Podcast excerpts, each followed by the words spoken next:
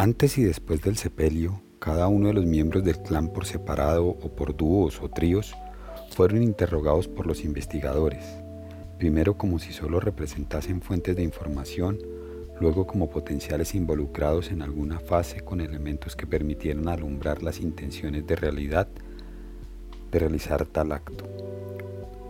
Conocedores de algún indicio revelador conectado con su muerte. El carácter ya de por sí muy procaz de la situación, que se hacía más exasperante por inquisitiva intervención policial, fue envolviendo a los jóvenes, provocando sus peculiares o imprevisibles reacciones.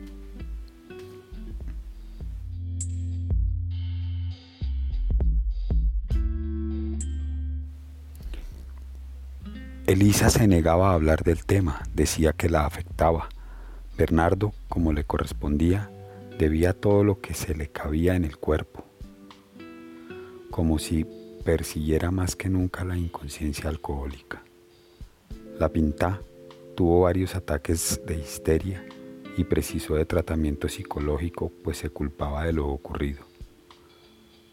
Walter estaba cada vez más raro, aseguraba como loco, repetía, y ella debió de haber advertido aquel posible desenlace. Darío, acosado por un sentimiento de culpa, se retrajo hasta no querer hablar con nadie y pidió dos semanas de licencia.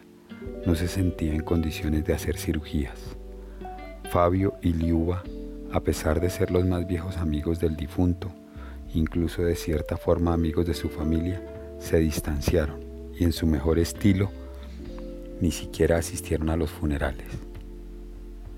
Joel, después de conocer la muerte de Walter, se avergonzó de la furia que había cargado desde que supo de la pelea del suicida con su amante, mientras Irving, tan combativo, cayó en una modorra depresiva y empezó a sentir el acecho del miedo, pues creía ser de todos los amigos cercanos el único con motivos fehacientes y conocidos para desear o incluso provocar la muerte de Walter, y su miedo resultó justificado.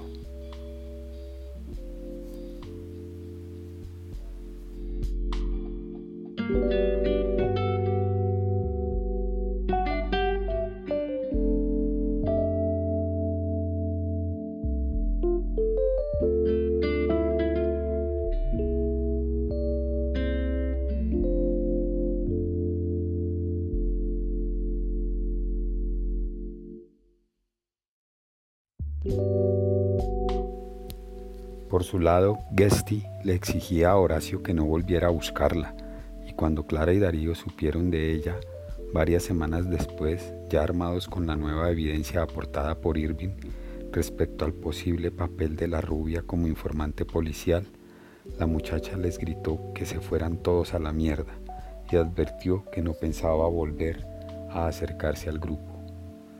Mientras, Horacio, seriamente afectado, fue presa de una melancolía culposa, pues se acusaba a sí mismo de no haber sabido ver las intenciones de Walter y no haber tenido la perspicacia de advertir la razón atroz por la cual un tipo como Walter, incluso borracho, podía tomar una decisión así.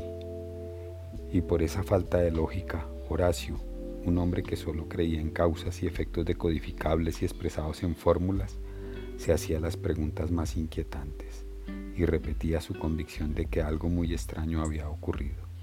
No obstante, a diferencia de las actitudes de los otros, su reacción fue moverse hacia adelante, como si rompiera la inercia, y por su cuenta comenzó una obsesiva investigación sobre los motivos que pudieron haber inducido la decisión de Walter. Si es que había sido una decisión de Walter.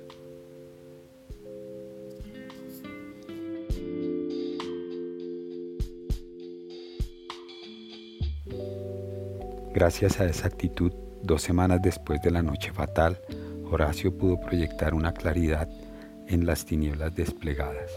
A los amigos reunidos en la casa de Fontanar durante una desvaída celebración del Día de San Valentín, asistieron en esa ocasión Fabio y Liuba. Les contó que dos días atrás los, había, los habían citado en el tétrico cuartel colonial que servía de oficina central del Departamento de Investigaciones Criminales. Y esa misma tarde había tenido otro encuentro con los policiales, muy breve, esta vez en su casa. A diferencia de las anteriores entrevistas o interrogatorios, en las dos últimas ocasiones Horacio pudo advertir un cambio en las estrategias de los investigadores. En ambas oportunidades, las preguntas ya no solo estaban dirigidas a saber sobre la personalidad y las actuaciones de Walter y los presumibles motivos de su cada vez más seguro acto de suicidio, mientras dejaban de preguntarle por relaciones del Oxiso con otros miembros del clan y con algunos de sus colegas pintores. ¿Sabían algo los policías que separaba de forma definitiva la acción de Walter de cualquier posible conexión con los asiduos del grupo? ¿Tenían ya explicación para el candado cerrado, quizás por algún vecino eficiente o despistado? ¿Quién fue el primero en inventar el dichoso candado? Y la convicción de que se trataba de un suicidio y por ello habían perdido todo interés por otras personas? Horacio estaba convencido de que algo había cambiado, sin atreverse a aventurar qué podía haberlo motivado, cuando Elisa, tan apagada en los últimos días, levantó otra vez su vuelo de águila y le dio a gritos una respuesta que congeló al resto de los amigos.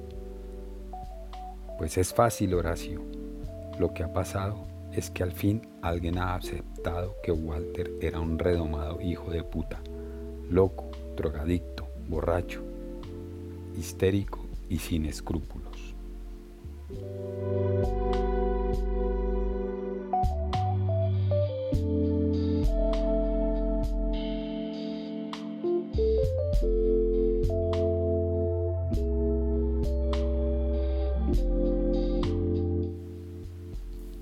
Como polvo en el viento de Leonardo Padura.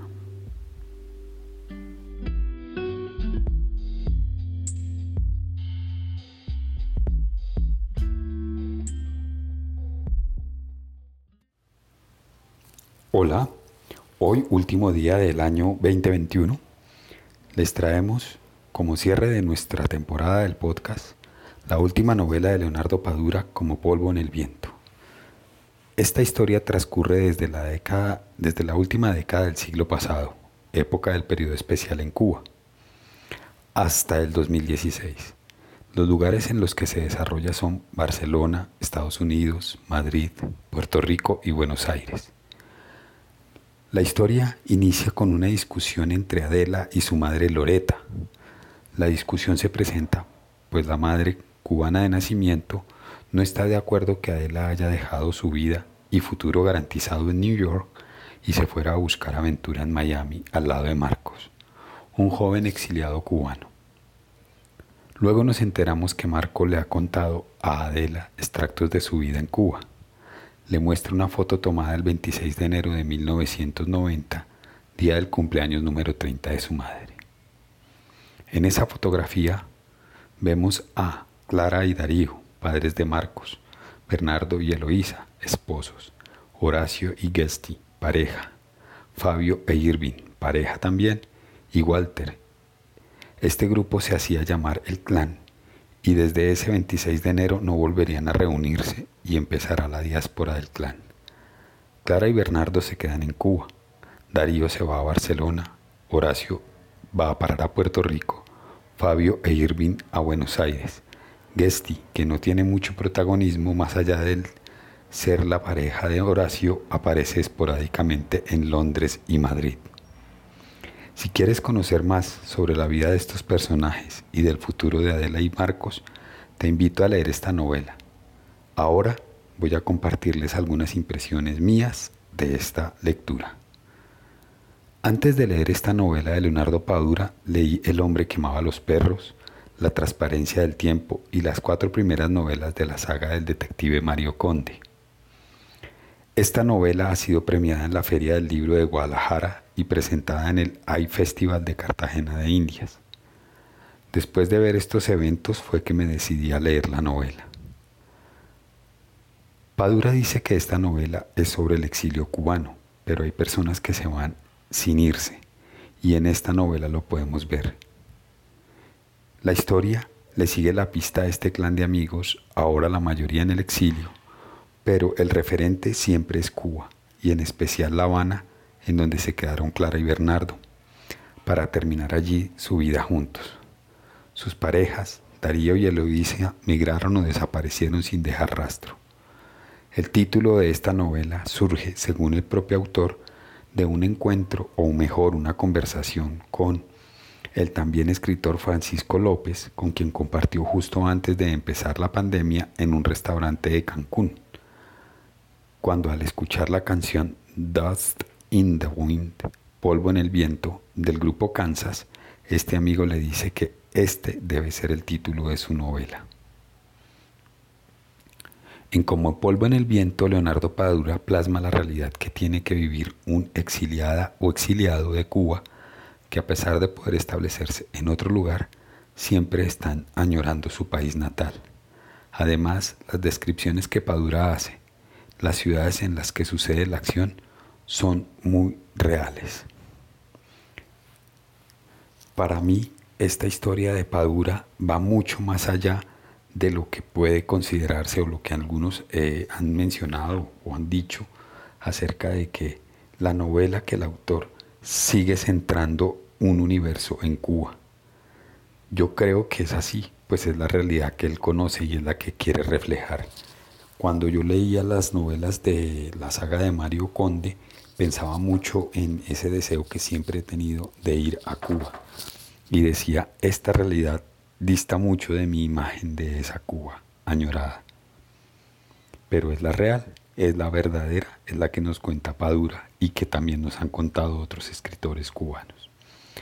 Bueno, hasta aquí llegamos este año. Les agradezco la compañía y espero que me acompañen de nuevo el año 2022, en donde iniciaremos una nueva temporada y espero que tengamos una mayor continuidad. Un abrazo y un feliz y próspero año nuevo. Chao. You.